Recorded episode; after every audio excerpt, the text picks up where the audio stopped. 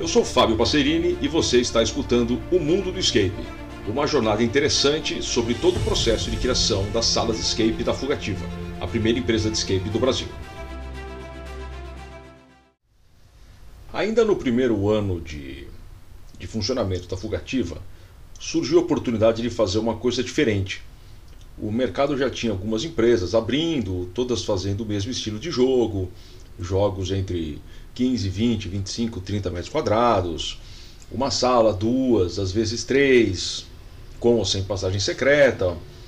É, jogos básicos, jogos tradicionais. Entendeu? Inclusive a gente. E surgiu a oportunidade de fazer um, um jogo diferente nós tivemos oportunidade de utilizar um espaço que era um, um, um conjunto de prédios abandonados, é, perto de Cutia, numa travessa saindo da, da, da, da rodovia Raposo Tavares. E aí nós fomos lá visitar o lugar. E era um, um, um convento abandonado, e nós tivemos, e lá acontecia jogos de paintball, joguinhos de airsoft, essas coisas assim, essas atividades aí de, de, de diversão. E nós tivemos a ideia de fazer um jogo é, grande, com uma pegada militar, de, de, de, de, de, combate, de recuperar, sei lá, um embaixador que tinha sido sequestrado, coisas assim. E usando algum espaço bem grande. E aí começamos a, a, a desenhar esse, esse projeto. Ele tinha inclusive é, um, nome um nome inicial de Alepo, que é uma cidade da, da Síria, na época tá, a guerra da Síria estava bem, bem intensa, estava bem na mídia. Então esse era o nome interno que a gente usava para se referir a, a esse jogo que ia acontecer. E aí começamos a desenhar o jogo, ter ideias diferentes, utilizar fogo, utilizar lanterna, utilizar rede, fazer as pessoas, sei lá, terem que escalar um muro, né, carregar alguém numa maca, umas ideias diferentes aí para enigmas. E mas aquilo tava, né, tava meio fazer um jogo de guerra daquele tamanho. Eu tava meio em dúvida se ia ser uma coisa interessante ou não. E um dia conversando com minha esposa, eu comentei, pô, esse tema, né, puxa vida, é, não sei se tem muito apelo, mas talvez tenha, vale a pena fazer. Ela falou a frase que mudou é, completamente a história desse jogo e, por, por consequência, a história da, da própria fugativa. Ela falou o seguinte: Alguém até hoje te pediu um jogo de guerra? Falei: Ninguém. O que, que o pessoal sempre pede toda vez que joga um jogo seu? Falei: Jogo de terror. Falei: Então, faça um jogo de terror. E aí nasceu a ideia de O Campanário. No começo ele ia ser um jogo de terror, a gente, como era um convento, a gente ia chamar a freira, é, o anticristo, sei lá, teve várias ideias de nome. E daí o, o pessoal que eu estava fazendo parceria na época, que era o pessoal que tinha lá os, os, os jogos de, de, de paintball e airsoft nesse local, eles tiveram a, a, conversando ali, um deles falou assim, pô, a gente podia aproveitar que é no, é no topo do prédio onde ficaria supostamente os sinos, né, que não existiam mais, ficaria o campanário do, do, do, do convento, podia chamar o campanário. E aí surgiu essa ideia. Então nós aprovamos a ideia e começamos a trabalhar nisso. E fizemos uma comunicação bastante simples, porque não, não, existia material, a gente não tinha nenhuma experiência de como fazer um jogo de terror. E o, o espaço que tinha lá era um espaço de um prédio abandonado, que não tinha nem paredes, tinha algumas paredes internas, tivemos que pensar o que a gente ia fazer. Mas no final das contas desenhamos esse, esse jogo para sentir se as pessoas realmente iam. A gente fez uma pré-venda e vendeu uma certa quantidade, quer dizer, as pessoas mesmo conhecendo pouco, mesmo com sem grande participação ainda de mídia, de anúncio, etc, a gente conseguiu é, arrebanhar os interessados em jogar e resolvemos tocar em frente. E aí fizemos o, o, o, cenário, subimos algumas paredes internas, paredes externas, portas, fiação, câmera, som, etc. E trouxemos um caminhão, literalmente um caminhão de coisas para cenário. Desenhamos lá um jogo e aí a, inicialmente fizemos lá um pequeno rascunho de como ia ser essa história e fomos atrás de material. Então bolamos uma história lá do, do, do, do, de um conto perdido que tinha sido resgatado, que era o Mistério no Campanário. Esse conto foi escrito e aí previa alguns tipos de cenário. Previa, previa um quarto de, de criança, previa uma escola, previa alguma espécie de enfermaria e o, a parte mais principal, além do quarto, seria um grande corredor, porque esse cenário tinha um corredor enorme. É o maior corredor que a gente já teve até hoje. É, o único corredor que foi equivalente a esse foi o de lobotomia, mas lobotomia a gente dividiu no meio para melhorar o fluxo do jogo. E esse cenário, é, nós montamos aí o cenário de um campanário, era um jogo composto de seis cenários, tinha uma pequena sala é, no início do jogo, ficava todo mundo fechado no escuro, aí tinha um grande corredor, aí tinha o quarto da menina, aí tinha a escola da menina, aí tinha a enfermaria e depois tinha a lavanderia. Que eram divididas mais por, por tecidos, etc., que às vezes o pessoal até abria e ficava com o seu ambiente só. Então você tinha uma entrada diferente da saída e você tinha esses seis ambientes que você ficava entra num, sai do outro, entra num, sai do outro. E aí começamos, fizemos a montagem, tudo com muito com muito suor, né? A gente não tinha não tinha mão de obra é, para fazer. Foi, teve até um caso interessante lá né, né nesse prédio aí existia um único banheiro para uso do, do pessoal que, que ia lá jogar airsoft que era num andar bem para baixo, numa outra entrada. A gente falou, cara, a gente precisa facilitar uh, o, o, fluxo de, de, de, gente. E resolvemos fazer um esforço para colocar um banheiro em cima, no topo do, do campanário. Tinha que levar água até lá. E aí fizemos uns testes no, no, nos banheiros precários, os restos de banheiros que tinham, conseguimos localizar um, um que tivesse um sanitário que funcionasse e falei, então, chegando água aqui, a gente dá um jeito de fazer. Chamei um empreiteiro que já tinha me ajudado em alguns projetos, etc. Uma pessoa que faz coisas aqui para a família, coisas pessoais, coisas da, da, dos outros negócios que a gente tem. E ele foi lá. Aí ele foi, eu falei, eu preciso levar água para cima, né? Precisamos calcular, põe uma bomba d'água, põe não sei o que lá. E ele super desconfortável, foi lá, falou, ah, beleza, vou ver e te respondo. De lá e falou assim, nunca mais eu volto aqui.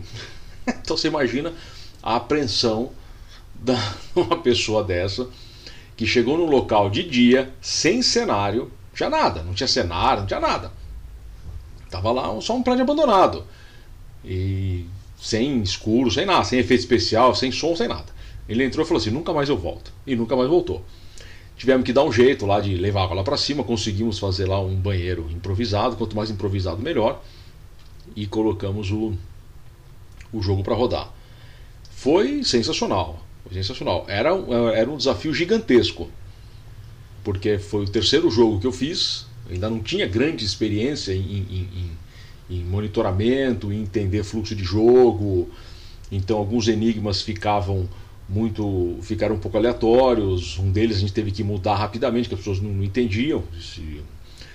E, e aí a gente, eu comecei. O primeiro aprendizado que eu tive foi o seguinte: se quase ninguém entende, você que está errado. E existia ainda uma, uma, uma visão que infelizmente o mercado tem até hoje, que eu não tenho mais há muito tempo, que é fazer as pessoas sofrerem e se não sair, não sair, vazar seu, estoura o tempo e, e pronto. O campanário ele foi desenhado para ter três horas de duração, nos jogos testes nós percebemos que era tempo demais, as pessoas não conseguiam, a partir de um certo momento, que depois eu identifiquei, que é por volta de uma hora e meia. Depois de uma hora e meia, as pessoas perdem a capacidade de raciocinar, de tomar decisão, de resolver enigmas, uh, fica arrastado, fica chato, fica aborrecido, é, é tempo demais. Aí nós reduzimos para duas horas e, e era assim. Não tem dica, quer dizer, dica ela vem quando a gente achava que, que podia ser e não saiu, não saiu, azar seu. E então teve bastante gente que não saiu. A maioria dos grupos não conseguia completar a missão. E isso criou uma aura que era uma coisa muito difícil, que o cenário era muito assustador, etc, etc. E só que também tem esse lado que a gente não não interagia muito, né? não dava muita dica, muita pista, etc. E muita dica, né? E o pessoal tinha que sofrer sozinho. E isso é uma coisa que a gente mudou depois. Esse, essa, é, o primeiro campanário, quer dizer, o campanário não tinha personagem. Tinha um personagem antes, que não apareceu nem em todos os jogos, teve alguns jogos que, que questões técnicas não, não deu para colocar, que as pessoas eram recebidas pelo monge, monge com a máscara na cara, que não falava nada, ele só subia aquele monte de escada. Aqui vai uma curiosidade: do térreo até o topo do campanário eram 101 degraus. Eu falo isso porque eu subi esses 101 degraus contando um por um várias vezes, inclusive várias vezes nos, no mesmo dia. E então a gente montou esse jogo, as pessoas tinham que subir e o jogo era mu é muito mais intenso do que as pessoas estavam acostumadas até aquele momento. Jogando Ferradura de Prata, jogando os Filmes do Saldanha, jogando outros joguinhos outras empresas, que eram jogos de uma hora, que as pessoas entravam num cenáriozinho, estacionavam o carro, manobrista, etc. Chegava lá naquele no campanário, era um prédio abandonado, afastado da estrada, você andava, entrava numa rua esburacada, parava na frente de um prédio com mato alto, aparecia um monge que não falava nada e você subia, parecia que você estava sendo sequestrado, né? E aconteceram casos muito interessantes. A gente ficava monitorando pela câmera e pelas tinha pequenos visores em volta do, do prédio que a gente conseguia escutar a reação das pessoas. E as pessoas passavam muito medo mesmo. E teve um caso muito legal de um pessoal que não nos conhecia ainda, que depois se tornaram grandes amigos nossos, que eles foram lá jogar, eles estavam em quatro pessoas, e uma das pessoas, a gente ainda tinha essa, essa mania que também a gente perdeu depois, que ah, não pode entrar com o celular, não pode entrar com isso, não pode, não pode, não pode, pode entrar com, hoje em dia você entra com o que você quiser. Imagina, eu vou ficar, não sou babá de adulto, né? Cada um sabe se cuidar. Mas lá tinha um lugar, tinha que deixar todas as coisas ali. E aí uma das pessoas entrou com o celular é, escondido e mandou mensagem para a família: Olha, eu estou entrando aqui num lugar estranho. Se daqui duas horas eu não mandar mensagem, vem para cá com a polícia que a, casa caiu, a gente foi sequestrado, etc, etc. Tamanha sensação de, de, de realismo que tinha aquilo. Também isso é o fato que as pessoas não me conheciam, as pessoas mal conheciam a fugativa e mal conheciam o escape. Então, realmente, era uma, uma experiência muito mais do que um escape de terror, era uma experiência imersiva de terror muito grande. Você realmente se sentia dentro de um filme de terror, como poucas vezes as pessoas se colocaram em situações como essa. O jogo foi um sucesso, tanto que ele teve duas temporadas, uma no final de 2015 e uma na metade de 2016. E muita gente passou por esse jogo, etc. E depois eh, acabou se, se desmontando. Nós pensamos em fazer outras coisas no mesmo espaço, mas esbarrava naquela história, pô, a gente, o pessoal veio aqui, passou por uma experiência dessa, imagina, o cara vai vir de novo no mesmo local, já perde um pouco do, do mistério, da aura de, de, terror, de horror, de, nossa, como que vai ser isso aqui? Então nós nunca fizemos mais nada. Hoje o prédio não existe mais, todo o complexo lá de prédios foi, foi demolido, e até onde eu sei ainda não virou nada, mas uh, o, o campanário ficou como realmente a primeira, a primeira experiência de escape de terror de verdade, onde as pessoas passavam realmente um, um terror visceral, um terror é, profundo mesmo, de, de, de, uma sensação de, de desespero, de querer sair. Nós tínhamos um, um certo índice de desistência, pessoas que desistiam no meio do jogo, e um certo índice de pessoas que desistiam antes do jogo começar. Teve um caso que foi um pessoal que tinha na época um, um blog que falava de, de, de, de filmes, de games, de, de, coisas assim, acho que filmes, games, séries, etc. E eles foram lá. E na hora que estava para entrar, estava lá o monge, esse dia eu estava de monge, era muito legal você, você, receber as pessoas desse jeito. Né?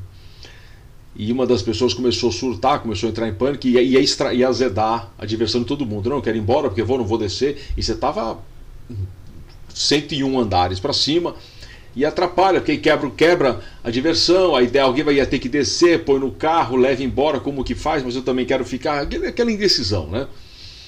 Aí eu falei, aí eu fiz, falei alguma coisa tipo assim, pessoal, eu tirei o capuz do monge, tirei a massa e falei, sou eu que estou aqui. Se você quiser ficar, você fica na sala comigo. Se você quiser entrar, entra agora. Mas vamos tomar uma decisão, porque senão vai estragar a diversão de todo mundo. Já deu uma certa, né? Uma certa quebrada no, no, no clima. E se, e se não me engano, a pessoa não entrou. Ela ficou na, na saleta lá comigo e monitorando lá, etc.